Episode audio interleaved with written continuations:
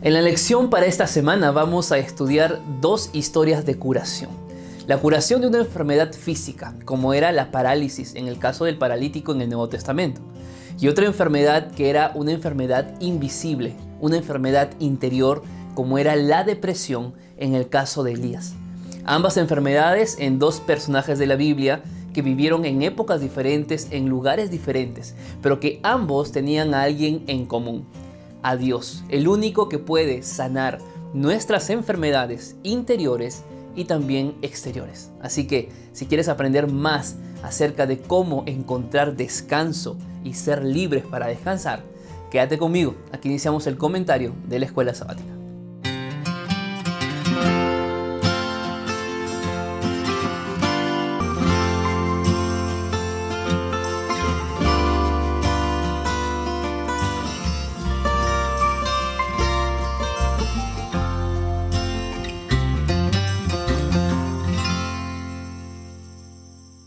Bienvenidos queridos amigos al canal de YouTube. Estamos en una nueva semana, en un nuevo estudio de la Biblia a través de la lección de la escuela sabática. Y la lección para esta semana nos ayudará a entender cómo es que Dios responde a nuestras oraciones frente a las necesidades que tenemos. De repente alguien aquí tiene una necesidad, una enfermedad física, una enfermedad exterior, interior, bueno, esta semana estudiaremos a la luz de la Biblia cómo es que Dios actúa frente a las necesidades de sus hijos. Pero antes de empezar quiero invitarte a que compartas este video. En este momento es muy simple. Comparte el link allí a tus amigos del grupo de WhatsApp de la iglesia, en tus redes sociales, porque esto nos va a permitir que podamos llegar a miles de personas más alrededor del mundo. Y si quieres apoyar este canal, solamente suscríbete. Es gratuito. Suscríbete, activa la campanita y déjame en los comentarios qué enseñanzas estás aprendiendo de la lección de esta semana. ¿Te parece? Bueno, entonces vamos ahora a nuestro desarrollo de la lección día por día. El día domingo de la lección lleva por título Descanso curativo. El ser humano tiende a correr en la vida y solo para cuando está enfermo. Corremos para ir al trabajo, para tomar el bus, corremos para tomar quizá el tren que nos tiene que llevar hasta la estación más cerca del trabajo. De repente corremos para poder atender a los niños que tienen que ir a la escuela.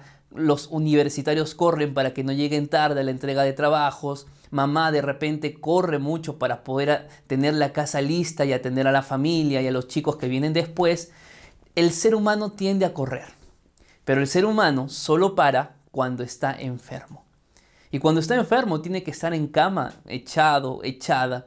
Y ese momento de enfermedad lleva a, lleva a la persona a que sea un momento de reflexión. La lección en el día domingo y la lección en el día lunes nos habla del paralítico, un hombre que por muchos años había estado en cama a consecuencia de su pecado, y esto lo vamos a ver más adelante, pero que necesitaba encontrar un descanso verdadero. Así que, ¿qué te parece? Vamos a esta historia, porque es una historia fascinante. Marcos capítulo 2, versículo 1 en adelante. Vamos a leer la Biblia, que nos dice lo siguiente. Después de algunos días, Jesús entró otra vez en Capernaum, y cuando se supo que estaba en casa, inmediatamente se juntaron muchos de manera que ya no cabían ni una persona más en la puerta, y él les predicaba la palabra. Vemos a Jesús en Capernaum. ¿En la casa de quién? En la casa de Pedro. Pedro tenía su casa en aquel lugar. Jesús se encontraba allí y la gente, al saber que Jesús había llegado, la gente se agolpó a la casa para escuchar al maestro. Frente a esto viene un gran problema para este hombre paralítico. El versículo 3 nos dice que entonces vinieron ante él unos trayéndole un paralítico que era cargado por cuatro personas. Yo quiero que tomes nota de esto. Deseado de toda la gente es página 252. Yo quiero que vayas a ese libro más tarde que termines de ver este video para que encuentres detalles bonitos acerca de esta curación. Solo voy a resumirte algunos de ellos. Este hombre paralítico estaba en ese estado de su enfermedad, no por culpa de Dios, no por culpa de, del diablo, como muchos hoy en día piensan. Este hombre estaba en esa, en, ese, en esa situación a causa de sus pecados. Él había llevado una vida muy mala. Él había tenido un pasado terrible que lo había llevado a tener esa condición. Yo quiero hacer aquí un paréntesis y no pretendo eh, eh, molestarte, no pretendo que, que te enojes, que te enfades conmigo. Pero muchas veces, amigos queridos, las enfermedades que nosotros tenemos no es porque Dios quiere. No es porque Dios las puso en nuestra vida para probarnos. Muchas enfermedades llegan a causa de nuestras malas decisiones. Una mala alimentación, un mal estilo de vida. De repente, sí, yo sé que algunas enfermedades pueden llegar incluso, incluso por, eh, por, por herencia genética. Es posible, ¿verdad? Pero muchas de las enfermedades no es porque Dios quiere, no es porque Dios permitió, no es porque el diablo te quiere molestar, sino por un mal estilo, por malas decisiones que hemos tomado en el pasado. Esta era la situación de este hombre paralítico. Su pecado lo había colocado ahora en esa condición. Y él creía que no tenía más esperanza. Pero escuchó de Jesús y al escuchar de Jesús, él quiso ir a Jesús porque él sabía que Jesús podía sanarlo. Si quieres más detalles de esto, ve al libro que te mencioné, Deseado de toda la gente, es página 252, porque allí vas a encontrar muchas cosas interesantes que te van a servir para el estudio de la semana. Ahora, ¿qué pasó con este hombre que se sentía culpable, que sabía que la situación era a causa de sus malas decisiones? ¿Qué fue lo que pasó? Versículo 3, que dice, y como no podían acercarse a él, o sea, a Jesús, a causa de la multitud, quitaron parte del techo de donde él estaba. Y a través de la abertura del techo, bajaron la camilla en que yacía el paralítico. Qué interesante, ¿no? Cuando uno quiere acercarse a Jesús, por más multitudes que haya, uno lo hace. Si no es por la puerta y no es por la ventana, entonces tiene que ser por dónde? Por el techo. Es decir, no hay excusa alguna, mis queridos amigos, para no acercarse a Cristo Jesús. Los amigos de este hombre paralítico lo llevaron al techo y la palabra, bueno, en mi Biblia dice, quitaron parte del techo. La palabra que se utiliza allí es la palabra exoruso, que significa cavar. Ellos hicieron, cavaron el techo, sacaron parte del... No es que el techo estaba ahí levantado simplemente para abrir como si fuera, eh, no sé, algo, algo que, que se puede hacer fácilmente. No, ellos tuvieron que romper parte del techo y bajar por allí a este hombre que era paralítico. Qué interesante, ¿verdad? Esa primera parte. ¿Qué fue lo que pasó con este hombre? ¿O qué lecciones Jesús quiso darles a las personas que se encontraban allí y de forma especial a un grupo llamado los escribas? Esto lo vamos a ver en el día lunes de la lección. Solo quiero terminar esta primera parte de, de esta historia de curación diciéndote que Jesús nunca está tan ocupado como para no poder atender tus necesidades. No importa si es por la puerta, si es por las ventanas, si tienes que bajar de un techo, no importa la hora, no importa el día, no importa dónde te encuentres, no importa cómo te encuentres. Jesús quiere atender tus necesidades, así como lo hizo con este paralítico. Así que vamos al siguiente día. El día lunes de la lección dice tratamiento desde la raíz. Sí, eso es lo que Dios hace en realidad. Cuando Jesús trata nuestra vida, Él no quiere sacar ese pecado que te duele y que está allí adelante tuyo. No, Jesús quiere sanarte desde la raíz. Tus problemas emocionales, tus problemas sentimentales, tus problemas de repente laborales, personales o familiares, Dios es capaz de atenderlos y de sanarte desde la raíz. ¿Sabes qué fue lo que hizo Jesús con este hombre? Es muy interesante. Dice el versículo número 5 lo siguiente. Al ver Jesús la fe de ellos, dijo al paralítico. Voy a detenerme aquí. ¿La fe de quiénes? ¿De los cuatro amigos? ¿La fe de los cuatro amigos y el paralítico o la fe solo del paralítico? El comentario bíblico adventista dice que hubo fe no solamente en los cuatro amigos de este paralítico, sino que también hubo fe en el mismo paralítico. Interesante. Mm, eh, y digo esto porque la Biblia dice que el que quiere acercarse a Dios tiene que hacerlo con fe. Eso nos dice el libro de Hebreos capítulo 11, que no, que no es posible vivir ante Dios sin tener fe. No es posible agradar a Dios sin la fe. Necesitamos tener un poco de fe en nuestra vida, de saber que Él puede hacer lo que por nosotros mismos ya no podemos. Y las palabras de Jesús al paralítico fueron palabras de amor. Mira que le dijo, Hijo, tus pecados te son perdonados. Qué lindo, ¿verdad?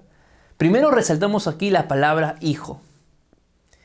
Era un desconocido seguramente para Jesús físicamente, pero Jesús ya lo amaba en su corazón.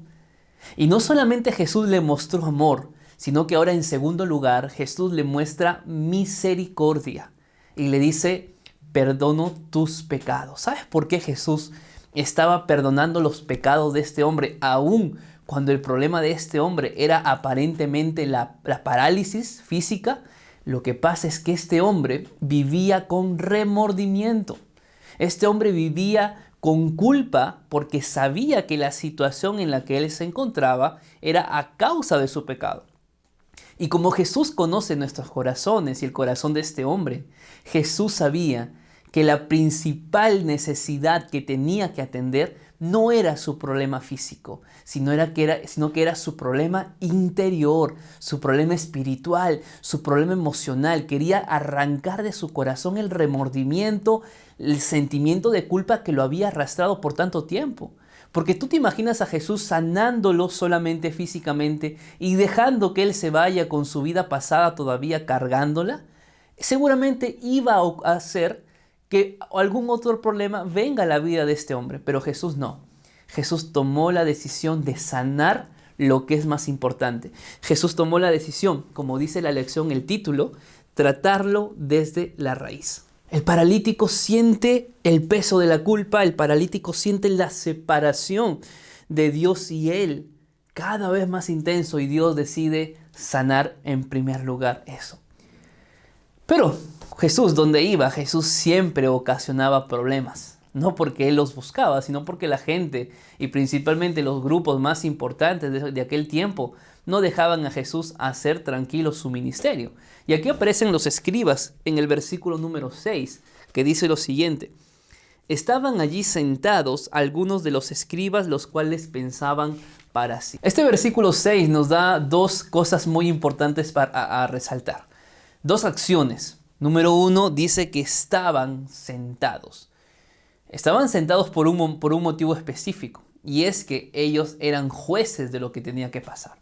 Por eso se sentaban como, como significado de autoridad que ellos tenían. Pero no estaban sentados allí para hacer cosas buenas, ellos estaban allí para pensar, la segunda acción. Pero no pensaban para bien, ellos pensaban para mal. ¿Y sabes qué fue lo que pensaron? Ellos pensaron lo siguiente, el versículo 7. ¿Por qué habla este de forma despectiva hacia Jesús? ¿Por qué habla este de ese modo? Blasfemias es lo que dice. ¿Quién puede perdonar pecados si no solo Dios? Decían ellos. Interesante, ¿no? Lo que ellos no sabían es que es verdad. Dos cosas. Número uno, que solo Dios tiene el poder para perdonar pecados. El problema de ellos es que no sabían que el que estaba al frente era Dios en la persona de Jesús sanando pecados. Y Jesús, que conoce el corazón de todos, Jesús también respondió. Y mira cuál fue la respuesta de Jesús en el versículo número 8. ¿Por qué piensan así? Y Jesús les dijo, ¿qué es más fácil? Versículo 9. Decirle al paralítico que tus pecados te son perdonados o decirle, levántate, toma tu camilla y anda. ¿Mm? Interesante. Es que los fariseos, los escribas, decían, qué fácil es decirle que sus pecados son perdonados. Porque era fácil decirle. Porque el perdón de sus pecados no era algo visible, no era algo que se podía tocar. En cambio, levantar a un paralítico, eso sí era complicado. Entonces Jesús le dice, ¿qué es más fácil? ¿Decirle, tus pecados te son perdonados o levantarlo? Claramente era más fácil, entre comillas, decirle que los pecados eran perdonados.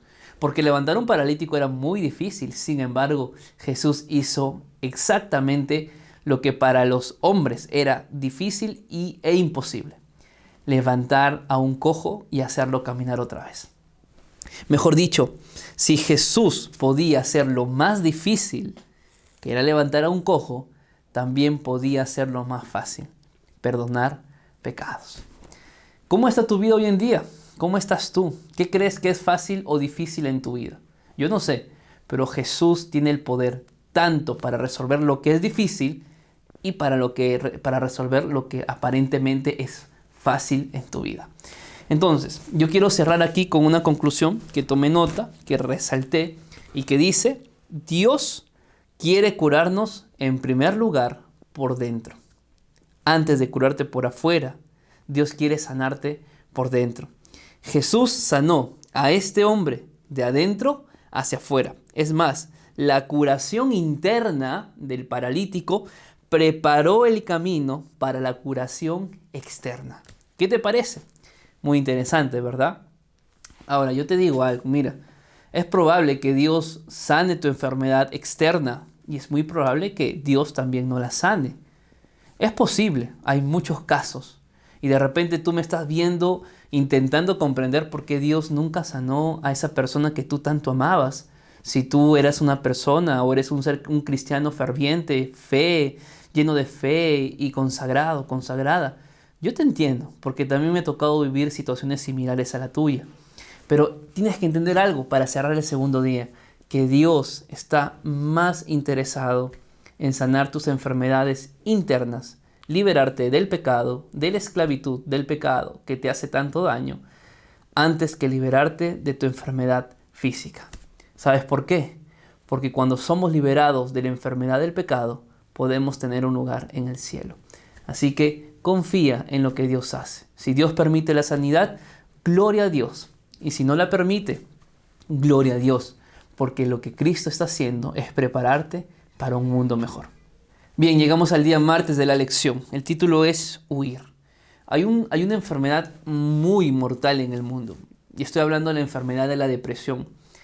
La depresión ha llevado a muchos a arruinar su vida a tal punto de tener que quitarse la, propia vida. Es una enfermedad muy triste que a veces callamos porque pensamos de que como cristiano yo jamás puedo estar deprimido. No, y qué vergüenza que los hermanos sepan que el pastor se deprimió, que el anciano está deprimido, que la familia... A veces, hermanos queridos, pensamos que la depresión es solamente para los, para los que no son cristianos. Y eso es falso. En la Biblia tú vas a encontrar a hombres que vivieron en un estado de depresión. Lo estuvo, Sam, eh, lo estuvo el profeta David, el, rey David, lo pasó también Jonás en su momento. Y la historia de estos días que nos restan en la lección de esta semana es la de el profeta Elías. Sí, el profeta, aquel que había sido alimentado por cuervos, aquel que había tomado agua de los arroyos de Kerit, aquel hombre que tenía un excelente carácter, aquel hombre que su fe era una fe poderosa y que lo había llevado a poder pelear, luchar contra 450 profetas de Baal y vencerlos en el nombre de Jesús. ¿Sabes qué pasó al día siguiente? Aquel hombre se deprimió. Y era un hombre de Dios. Así que no tildes, no juzgues, no, no, la depresión es una pequeña pieza de un rompecabezas gigante de la vida. Así que no puedes juzgar a alguien solamente por una pieza del rompecabezas. Y lamentablemente Elías vivió esta situación. ¿Qué te parece si vamos a la Biblia para estudiar esta historia? Primera de Reyes, capítulo 19. Vamos a leer el versículo 1, que dice lo siguiente. Acaz, perdón, Acab dio a Jezabel la noticia de lo que Elías había hecho. Bueno, el rey era Acab, la profetisa de Baal era justamente su esposa eh, Jezabel, aunque cuando vemos que Acab le avisa a Jezabel, pareciera que fuera Jezabel la que reinaba y no era él el que gobernaba este, al pueblo de Israel, ¿verdad? Era como que si Acab fuera el mensajero de Jezabel, cuando en realidad quien era el rey era justamente Acab.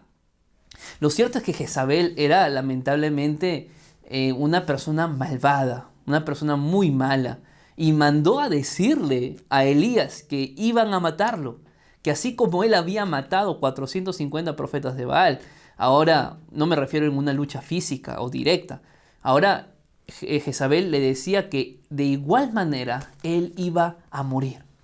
Yo me imagino a, a, Elías muy cansado después de toda esta situación. ¿No te pasó? Que has tenido que afrontar momentos tan duros, estás desgastado emocionalmente, espiritualmente, Y una vez que pasa todo, es como que lo único que quieres es ya dormir, echarte a la cama, eh, desaparecer, ¿no? del, del radar, no quieres que nadie te hable, quieres estar solo, quieres estar sola contigo mismo. Mira qué fue lo que hizo Elías en el versículo número 3.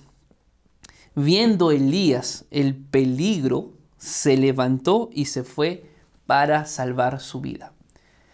Y de repente tú dirás, pero pastor, eso no está mal. De repente eh, tú dirás, pastor, pero Elías hizo bien en salvar su vida. Mira, hay algo que tenemos que entender, y es que Elías estaba allí para cumplir una misión. Y la misión de Elías era restituir, reformar al pueblo. Y había hecho tanto para reformar al pueblo que estaba a punto de hacerlo. Pero cuando recibió la, la palabra de Jezabel, la amenaza de Jezabel, él decide huir, dejar todo lo que había construido, lo que había hecho de la mano de Dios, simplemente para huir por su vida. No pretendo ser eh, menospreciar la vida de Elías, claramente no, pero Elías era un profeta de Dios y así como él recibía la amenaza de Jezabel, él también pudo decir en el nombre de Jehová que Jezabel podía morir por tales palabras que había dicho frente a Dios. Pero había mucho temor en la vida de Elías, había mucho miedo en la vida de Elías que se olvidó que en ese momento él podía buscar a Dios. Y lo que Elías hizo fue huir. Interesante.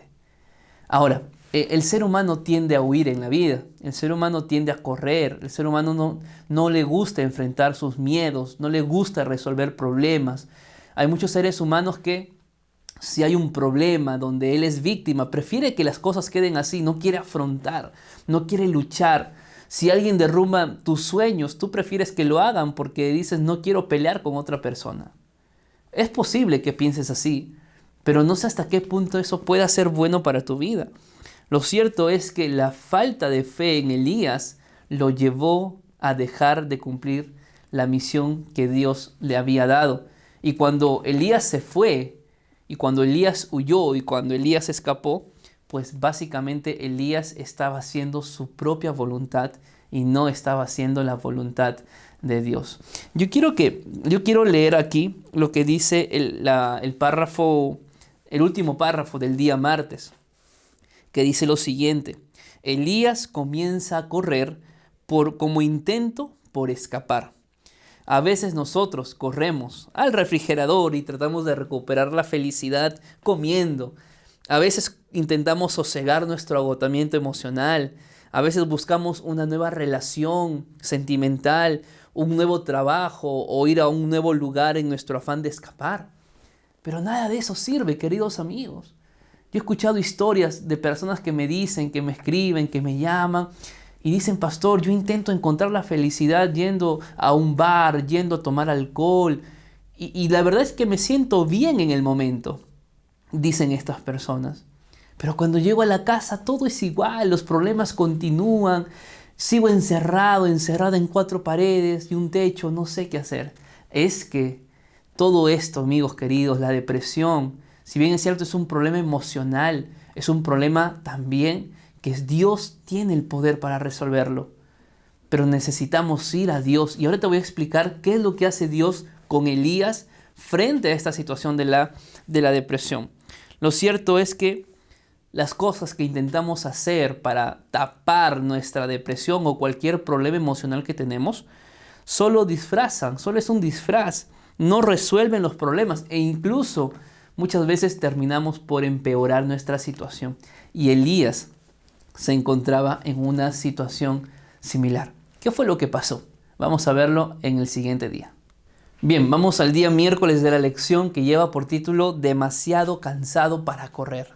¿Te has sentido alguna vez en esa situación en la que ya no puedes correr más, ni siquiera caminar? Bueno, los que hemos tenido eh, oportunidad de, hacer caminatas largas, de correr, de hacer alguna otra, una, otra cosa, alguna actividad, a veces parece que nuestro cuerpo ya no responde y que prefiero, preferimos quedarnos ahí donde estamos a pesar de lo que pueda pasar.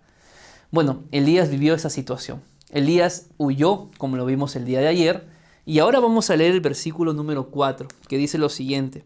Luego de caminar todo un día, aproximadamente 25 kilómetros, caminó por el desierto y fue a sentarse debajo de un enebro. Interesante, el desierto es sinónimo de soledad, el desierto es sinónimo de reflexión, pero principalmente, el desierto es sinónimo de depresión. Hoy en día hay mucha gente que vive en un desierto. Hay mucha gente que por más que está rodeada de familia, de amigos, se siente solo, se siente sola. Y Elías se sentía en esa situación. Pero el problema no era solamente haber huido, sino que el problema mayor llega cuando él dice lo siguiente en la segunda parte del versículo 4. Entonces se deseó la muerte. Entonces, miren amigos, el grado máximo de la depresión es la muerte. Es la muerte. He conocido personas que se han quitado la vida, jóvenes que se quitaron la vida por depresión, jóvenes y, y, personas adultas que intentaron quitarse la vida, que gracias a Dios no lo han logrado, pero que seguramente viven aún allí con el deseo de querer hacerlo porque sienten que su vida no tiene un sentido. Y de repente te estoy hablando a ti, que me estás viendo, que me estás escuchando. Lo cierto es que el grado máximo de la depresión llevó a Elías a desearse la muerte. Yo no digo que es comprensible, pero entiendo que Elías había estado en lo más alto de la cima luego de haber alcanzado tantas victorias y de pronto saber que aún con tantas muestras de Dios, Jezabel seguía con el corazón duro y ahora amenazándolo de muerte. Yo imagino que Elías de aquel momento que estaba en lo más alto de la cúspide, caer de golpe, dolió. Caer de golpe dolió. Y yo te digo algo también, no siempre vamos a estar en, en lo más alto de las montañas de la vida. No siempre va a haber éxito material en la vida. A veces hay que bajar. A veces por las buenas o por las malas tenemos que empezar otra vez a caminar por los senderos, por las espinas, por los caminos sin salida, sin, por los caminos que no te llevan a ningún lado y allí se sufre un poco. Y Elías había bajado a ese lugar nuevamente. Por eso él se sentía así, pero él, él dijo lo siguiente en el versículo número 4. Basta ya, Jehová, quítame la vida, porque no soy mejor que mis padres.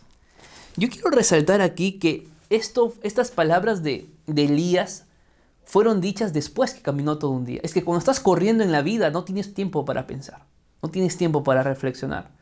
Solo reflexionas, solo meditas cuando paras en la vida. Y, y Elías tuvo que caminar, correr, correr, y cuando paró, ahí reflexionó.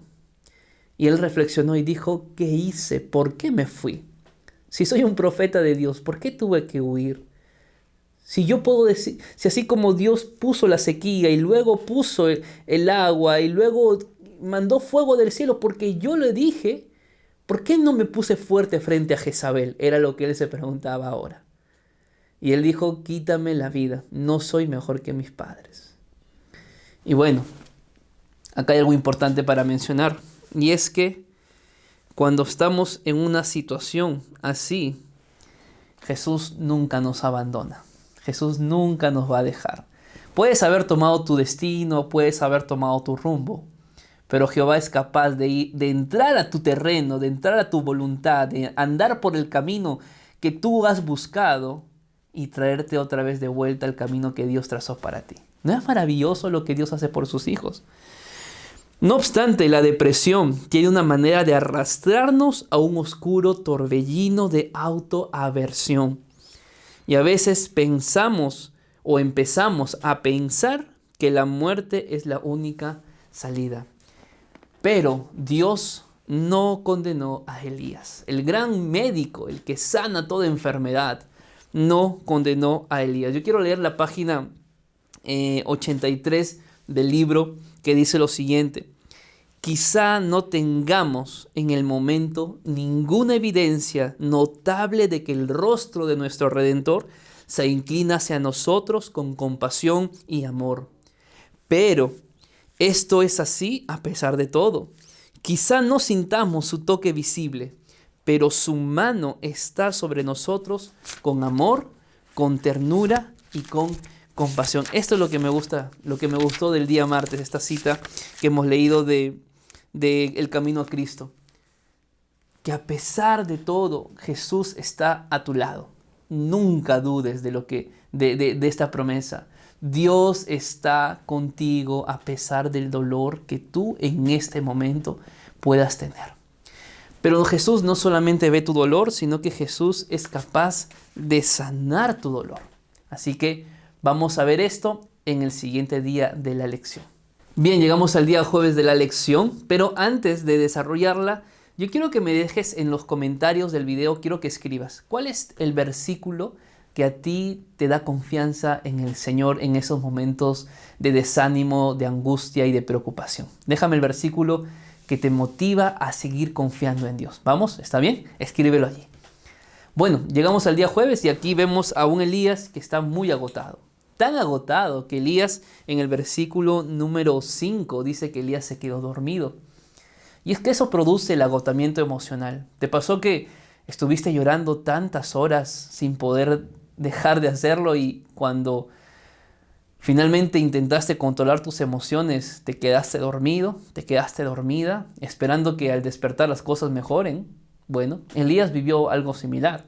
Elías se durmió.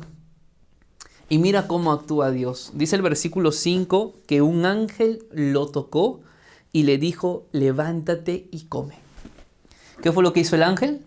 Lo tocó y le dijo, levántate y come. Y el versículo 6 dice, miró y vio a su cabecera una torta cocida sobre las ascuas y una vasija de agua comió, bebió y se volvió a dormir. Miren amigos, cuando una persona está en depresión o en cualquier situación que pueda estar experimentando, una situación negativa me estoy refiriendo, no basta con decirle voy a orar por ti. No porque la oración no sea suficiente, sino que no solamente tenemos que decirle que vamos a orar por ellos, si no tenemos que atender las necesidades de las personas. Mira, Jehová no le predicó un sermón a Elías. Jehová no, le dijo, no, pero Elías tienes que tener más, más fe, qué vergüenza, tú eres un hijo de Dios, ¿cómo vas a estar así? No, no, no, tienes que tener más fe. Ponte a orar, lee la Biblia, eso te va a ayudar. No, no le hizo, no dijo eso Dios. Lo que Dios hizo para resolver su problema de depresión fue alimentarlo darle agua y que descanse bien. Así que por favor, deja de sermonear a las personas que están sufriendo. Deja de decirles que oren más y que lean más su Biblia, porque eso es bueno, pero atiende sus necesidades. Eso es mejor. ¿Me dejo entender? Eso fue lo que Jesús hizo, lo que Jehová hizo. Atendió las necesidades. Y acá hay tres factores que seguramente nos va a ayudar a que nosotros podamos liberarnos del sentimiento de culpa, liberarnos de la depresión, comer bien, tomar agua y tener buen descanso físico. Interesante. Lo cierto es que Elías encontró una recuperación, Elías encontró una mejoría. Y Elías empezó a caminar, dice el versículo siguiente, en el versículo número 6, perdón, el versículo número 8, que se levantó, comió, bebió, y fue fortalecido y anduvo 40 días y 40 noches hasta Oreb. Solo que cuando llegó a Oreb, también al llegar la noche, él se escondió en una cueva. Y Jehová le hace una pregunta que es la pregunta que Jehová también te hace a ti. ¿Qué haces aquí? Y esta pregunta representa muchas cosas. Jehová no le preguntaba a Elías qué hacía allí físicamente, sino emocionalmente, espiritualmente. ¿Qué es de tu vida, Elías? ¿qué pasa contigo, Elías? Y Elías comenzó a explicarle ciertas cosas. Y Jehová una vez más mostró, mostró su poder. Dice el versículo número 11, que le dijo Jehová, sal afuera y ponte en el monte de delante de Jehová. Es decir, acá hay algunas realidades que yo apunté que quiero decirte. Número uno, Dios preguntó, es decir, Dios llamó a la reflexión. Número, número dos, ahora Dios lo levanta. ¿Para qué? Para que cumpla sus objetivos. Y número tres, ahora Dios muestra una vez más su poder. Comenzó a, enviar signos de que Él estaba allí. Dice que pasó un viento grande, rompía los montes, quebraba las peñas, pero Jehová no estaba en el viento. Y tras el viento hubo un terremoto, pero Jehová tampoco estaba en el terremoto. Versículo 12. Entonces tras el terremoto hubo un fuego, pero Jehová no estaba en el fuego. Y tras el fuego se escuchó un silbo apacible y delicado. Y cuando Elías lo oyó, se cubrió el rostro con el manto, salió y se puso a la puerta de la cueva, y entonces le llegó una voz que le decía, ¿qué haces aquí, Elías? Jehová estaba en ese silbo apacible. Y Jehová lo que quiere hacer con tu vida es darte paz y tranquilidad. ¿Qué pasó con Elías después de esto? Elías siguió ungiendo reyes, encontró a su sucesor, pero finalmente Elías fue llevado al cielo sin ver la muerte. Dios tiene planes maravillosos para ti, querido amigo, querida amiga. A veces no podemos ver el final, pero sí podemos andar en el camino hacia el final tomados de la mano de Dios. A veces puedes tener momentos de crisis espirituales, a, veces tu fe puede fallarte, puedes desanimarte, pero no importa eso, lo que importa es que te vuelvas a levantar y que vuelvas a tomarte de la mano de Jehová y decirle, mira Señor, yo no entiendo por qué pasan estas cosas, no entiendo por qué tengo esta enfermedad física o esta enfermedad espiritual o emocional, pero creo que tú puedes sanarme, creo que tú puedes liberarme y yo me tomo de tu mano para seguir adelante. Y si no quieres sanarme físicamente, por lo menos dame la salvación y poder estar contigo en un mundo sin muerte, sin dolor y sin sufrimiento. ¿No es tu deseo ese para Dios? Es mi deseo. Decirle al Señor, Señor, me aferro a ti, sana mis dolencias, pero si no quieres sanar mis dolencias físicas, perdóname mis pecados, que quiero tener un lugar contigo en el reino de los cielos. Amén. Que Dios te bendiga. Nos vemos la siguiente semana.